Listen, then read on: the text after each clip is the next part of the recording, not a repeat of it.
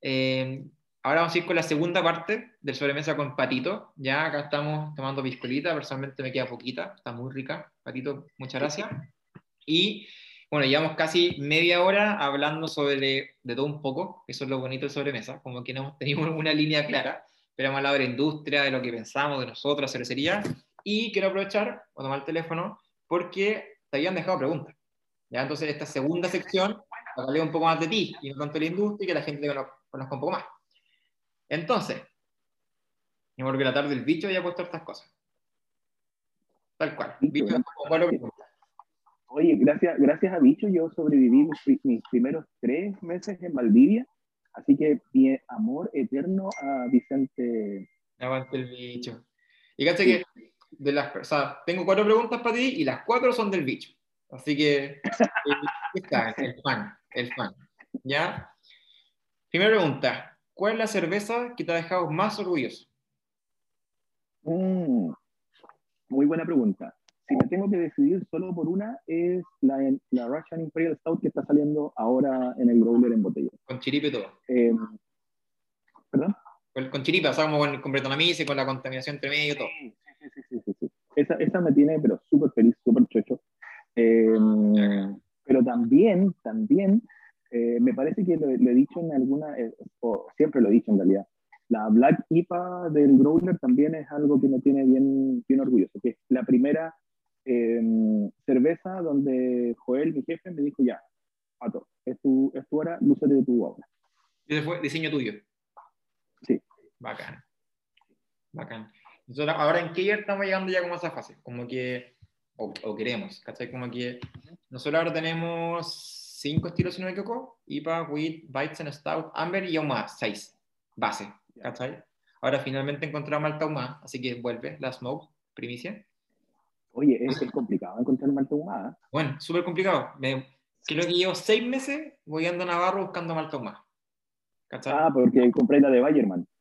La de Bayerman, sí. Me gusta mucho. Porque una vez compré la de Besmal, la Pitted, y era muy suave, que fue la que, la que tú tomaste cuando fuiste a la Copa América aquella.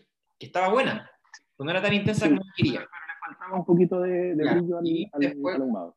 Claro, a los meses siguientes, o, ah, hicimos, el, eso no, pues el invierno pasado, el 2020, con Pera Beyerman, y puta, cambió, a la gente le encantó, a mí igual me gustó un montón, se noté el cambio, pero claro, pues, hicimos un batch grande y quedó, pues, ya han pasado casi seis meses, o no sé, vamos para el año. Pero llegó el momento. Esa es la bien ahumada, ¿cierto? La bien ahumada. Es como la más, la más ahumada que tiene Beyerman, es bacán. Sí, es, es, muy rica, es muy rica. tiene un poco como de carne, madera, en verdad súper compleja. Sí, bueno, me fui en línea. Y bueno, esas seis como que la hice yo solo, pero em, como te decía en el, la parte anterior, en la primera parte de la, del sobremesa contigo, es de que ha evolucionado mucho. O sea, por ejemplo, como decía, la primera IPA, súper maltosa, poco lúpulo, y a medida ha ido evolucionando. Entonces, aunque quizás la receta base era como por mí, ¿cachai? Hecha por mí, con el Andrés, que es el encargado actualmente de producción, la metí toda la cuchara y con que nos sentamos a conversar y, oye Andrés, em, ¿cómo le damos más perfil al lúpulo? ¿Qué le falta? ¿Qué le sacamos? Eh, no sé, por la IVA un tiempo tenía avena, tenía pilsen, tenía maltas caramelo, ahora es pale ale y nada más. Y también yeah. como primicia que tú no ayudaste a esto, es de que nuestra American IPA va a pasar a ser una West Coast IPA, ya que Patito ya aprobó la receta, nos ayudó ahí, tiramos unas líneas por Beer Smith. Como está todo tan con cuarentena, yo creo que recién en mayo lo vamos a hacer, para que haya un mejor flujo, pero estamos, bueno, estoy muy ansioso por cocinar. Le tengo mucha, mucha fe a esa, a esa chiquita. Sí, sí, y siempre con US05. Sí, a, todo, a todo. Oye, segunda pregunta, y va de la mano con lo que estamos haciendo acá hoy día. Bicho dice, el secreto de una buena piscola. Mm. El secreto de una buena piscola es o sea, lo, que hablamos al principio, yo creo, o sea, primero tiene que ser con Coca-Cola original, de partida, de partida. Eh, y yo soy, dentro de todo, igual trato de ser medio purista, ¿no? Eh, limón, de repente, si hay limón por ahí, si me siento un poco fancy, le, pongo. Si no, sin limón. Y, y, los hielos tienen que ser tres hielos para medio litro. No más que tres. No más que tres no más que tres. Exactamente. Tercera pregunta del Chef 00. ¿Cómo sería su cerveza negra ideal? Me cagó, bicho. Eh, a ver, yo creo que tiene, yo tengo una, una fijación con, con, el tema espuma. A mí me encantan las cervezas negras que tengan una, una espuma. Y cafezosa. Café, cafezosa, así, pero intensa, compacta y con una altura así, pero dos o tres dedos eh, y que se mantenga con, constante. Eh, creo que en eso no transo. Si no tiene espuma, si no te da una buena espuma, para mí ya fuera. No sirve. Fuera. Eh, no, no, no, no, sirve. un, un perfil un poco tostado. creo, que, creo que todas mis cervezas negras favoritas tienen un perfil tostado. Y el alcohol, la verdad, me da un poco lo mismo. Porque pero con cuerpo. Creo que, pero sí, sí, totalmente. Cuerpo. Debe tener cuerpo. O sea, en ese aspecto, como que una oatmeal stout te encantan. Sí, me encantan. Me encantan las oatmeal stout. Sí, son exquisitas. Son muy ricas. Y lo mismo que una buena hazy. O sea, es otra cosa. Me dio un buen salto, pero una hazy bien hecha es una cosa bacán. Así como que Hace poco probé la Hazy para que sacó Granizo en el parque, así como fresca, recién embarcada. Era una hueá así muy bacán. Como que yo así era bonita. Porque había una bolsa de lúpulos y metí en la cabeza. ¿no? Y aparte lo que de o el Hazy, y lo hemos en el grupo, el Hazy era de proteína, era de lúpulo, era como bien hecho. No era un Hazy apurado, no era alcohol era de lúpulo, ¿cachai? Y se agradece, pues, porque al final tiene una sedosidad, tiene una alta tomabilidad y hay un balance, que eso es lo importante. Al final, cualquier persona podría abrir el fermentador y meterle, no sé, 10 kilos de lúpulo, que es como lo fácil, pero lo difícil es que sea balanceado, porque ahorita ya entramos de nuevo al tema de la industria. No es ni barato ni sustentable el usar lúpulo porque sí. El lúpulo usa mucha agua, o sea, el lúpulo en sí es como, es malo para el medio ambiente, si lo veamos entre comillas. Entonces, igual es como una labor del cervecero hacer un buen uso del lúpulo, tiene una buena molienda, va a ser bueno sobre el grano, del agua, como que hay muchas cosas de que es pega, hay responsabilidad y no está en la chacota como creemos que puede ser. Aparte que igual podéis perder aproximadamente un 10 a un 15% de, de, tu producción de cerveza con un dry hop así mal calculado. Sí. Porque, porque te, te, absorbe líquido el, el dry hop. Bueno, que el... Dale, termina el punto. Claro, no, eso. Y, y, si, si, está mal calculado, podéis perder sobre el 15% de producción de tu cerveza. Yo me acuerdo cuando, cuando empecé en, en, el, en, el, mundo de cervecería eh, y le ayudé a un amigo a hacer una, una, chela que estaba obsesionado con hacer una, una Pliny de Elder chilena. ¿Ya? Eh, puta, le pusimos lúpulo así a lo... A lo maldito. A, a lo maldito, a lo desquiciado y literalmente perdimos el 50% de la producción solamente en el Draco. Y después se fue con el. Aparte después cuando echas tanto, ni siquiera te queda buena, o sea, como que, porque tú decís como, bueno, pierdo la mitad, la vendo caro, o, no, ni siquiera eso, ¿cachai? Como que el producto se desbalancea y por ende muere. Sí, queda con una, queda con una astringencia así como muy, muy mala, no. De hecho, por ejemplo, nosotros también hacemos chase IPA, eh, y personalmente creo que, no sé, yo, creo que debemos llevar como unos 10 batch de Hazy o tal vez más, y recién con uno que, que, va a salir ahora en un par de semanas más, recién estoy contento. Antes no había caso, no, no me gustaban, eh, creo que le faltaba este balance, eh, le faltaba frutosidad, le faltaba jugosidad, eh, pero ahora por fin, y, ese, ese balance es súper difícil lograr. Mucha gente decía, no, tírale lúpulo. Pero claro, le tiras el lúpulo y te queda desbalanceada, no sé, no, no había caso. Ahora afortunadamente llegamos al, al punto. Ya, acá, eso es lo bonito. Por ejemplo, nosotros no tenemos planta piloto como tal. Tenemos unas ollas de 20, o sea, podemos cocinar chelas, que es lo que hemos estado haciendo ahora, pero nuestro nivel de control es muy bajo. O sea, al final, una Hazy IPA, por ejemplo, o una IPA en general, no nos conviene porque al no controlar bien la temperatura, al final sabemos que el producto no va a ser óptimo. Entonces, al final, ¿para qué? pero queremos hacerlos, al final nos faltan como las herramientas, porque claramente no voy a hacer 500 litros de una para experimental, porque al final va a ser cara, si me queda mal, tampoco creo que la gente esté probando algo que esté como a medio camino, entonces igual no es fácil, como que... Y nuevamente ahí entra el tema de la universidad, en la, la Santa hay una planta de 60 litros instalada, que la quiero como, me quiero como adueñar de ella, por decirlo así, como que ir, para que hagamos cosas nuevas, tanto de la, el área como de I más D, por decirlo así, como levaduras nuevas, sin alcohol, qué sé yo, pero quizás pueda hacer como proyectos pilotos de Keyer allá, para poder hacer como menor escala, pero poder tener como resultado interesante. Sí, sí, aparte, aparte que igual, no sé, eh, volviendo un poco al, tema de la Casey, si, si hace porque las Hazy llevan adiciones de lúpulos tempranas, o sea, al, día 1 o día 2 de fermentación. Y cuando le tiráis el lúpulo... Caliente. ¿Cómo? ¿Quieres lúpulo caliente? Exactamente. Y le subís la temperatura a tu fermentación y fácilmente en una hora se te va a escapar a 25 grados. Entonces, si no tenía un buen sistema de, de, control de temperatura, tenía una, una cerveza con alcoholes superiores, con ésteres, con No vale la pena no vale la pena. No, sí, me pasó. ¿Qué nos pasó? Yo me acuerdo una vez de que eh, hicimos una American Wheat, la planta antigua, con un pésimo control de temperatura, en esta cervecería que te decía que está encima de la cafetería. La chela fermentó casi a 30 grados, ¿cachai? Y era una guay intomable, era intomable, era como una especie como de remedio, no sé, era pero... Yo nunca había probado una chela tan mala, ¿cachai? Como... Y es cuático, y es como es solo por temperatura, o sea, no antes, puede tener quizás los mismos ingredientes, pero por temperatura te marca todo. Eh, por ejemplo, también una chela que nos encanta, pero ha sido mucho trabajo de desarrollo, como no tenemos planta piloto, han sido muchos batch grandes que hemos hecho, es la Weizen.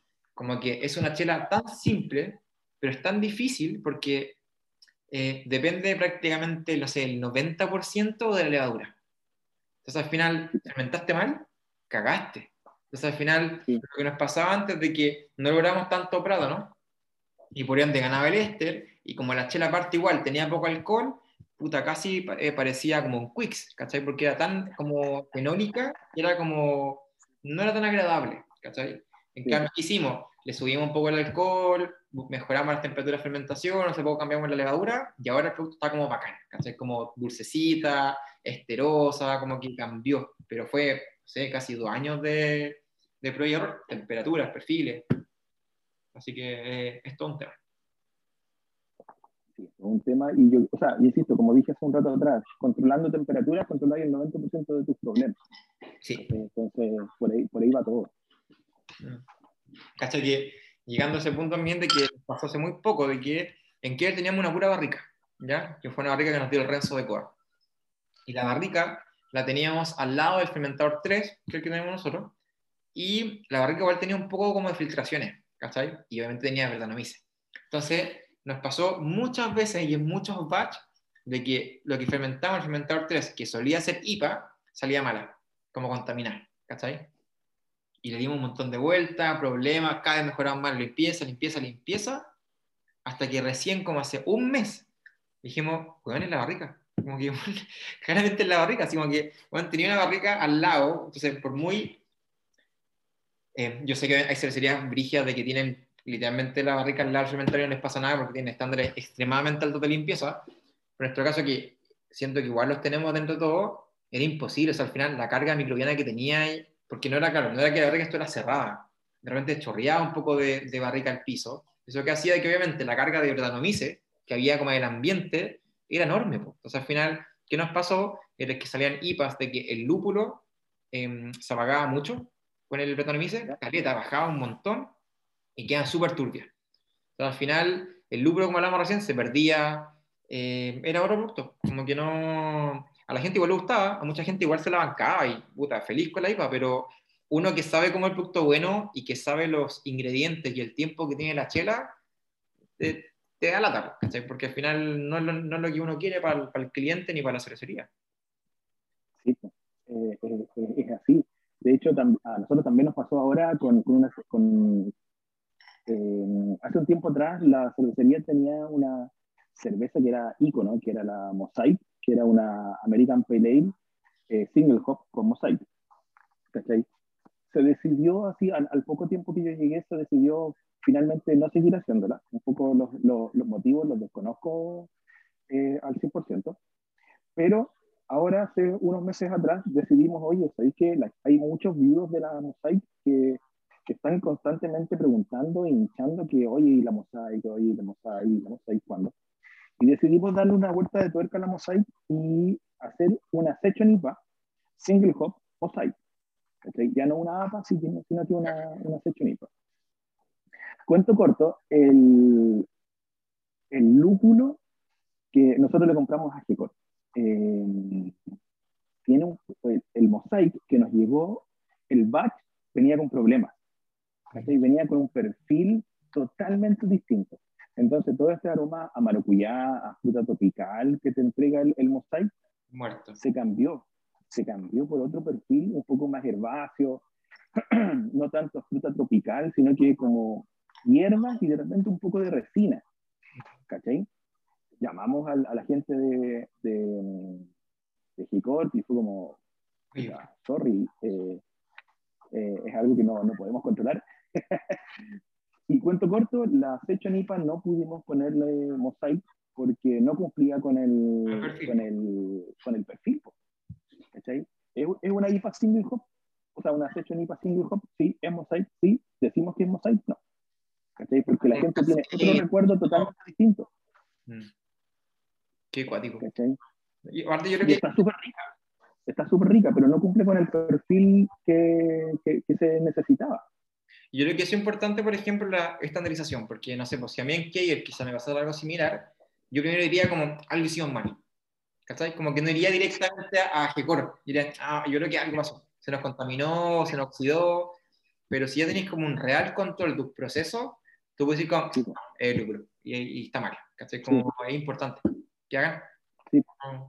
exactamente. O sea, de hecho, la, lo, nuestro en principio fue eso, así como, oye, la fermentación, eh, a lo mejor fue una adición de lúpulos muy temprana, eh, no sé, eh, en vez de, no sé, no pesaste el lúpulo que, se correspondía. Equivocaste. Hasta que, claro, hasta que dijimos ya, echémosle, echémosle más lúpulo y abrimos una bolsa nueva, tomamos aroma y era totalmente distinto. ¿Cachai? Que lo cuático nos ha pasado a nosotros con, la, con el mosaic nosotros en Mosaic usamos el American Wheat, que es una cerveza que estamos súper contentos y bueno, también ha, evolucionado un montón, pero es de que el American Wheat tiene, si no me equivoco, un poquito menos de lúpulo que el American IPA, y aún así es mucho más lupular, como, el, como que tú hacías así, tomáis el vaso y es un mango, así como que es súper intenso y es cuático como mismas ediciones, pero balances distintos, porque por ejemplo IPA tiene un poquito más de alcohol, tiene otras maltas dando vueltas, eh, cambia completamente cómo el lúpulo brilla en la cerveza. Y ahí nace la idea de la West Coast IPA y cambiar los, puntos de, adición. Porque uno, nosotros con Andrés quedamos picados, decimos, oye, ¿cómo puede ser que la IPA sea menos, menos como lupulada que la American Wheat, que tiene menos lúpulo? Entonces ha sido todo un viaje. Y esperemos que ahora con el batch que te decía de West Coast IPA, que yo creo que en mayo vamos a hacer, puta brilla más y, y se nota. Sí, aparte que también hay, hay otras interacciones en, en, la levadura, la levadura es más esterosa, entonces como que realza un poco el, el, el perfil del lúpulo. No es cuático, sido acá el viaje, en verdad. Patito. Oye, para ir como cerrando ya como la, la segunda parte del, del, de este sobremesa, que yo creo que probablemente vamos a tener más juntos, porque nos damos cuenta que la cosa se hay un montón de temas que no hemos tocado. Sí. Y yo sé que tú estás en los podcasts, así que Sé que me estoy yendo la segura. Sí, de hecho, de hecho se podría incluso conversar especialmente de eso. Hay, hay, hay todo el mundo ahí.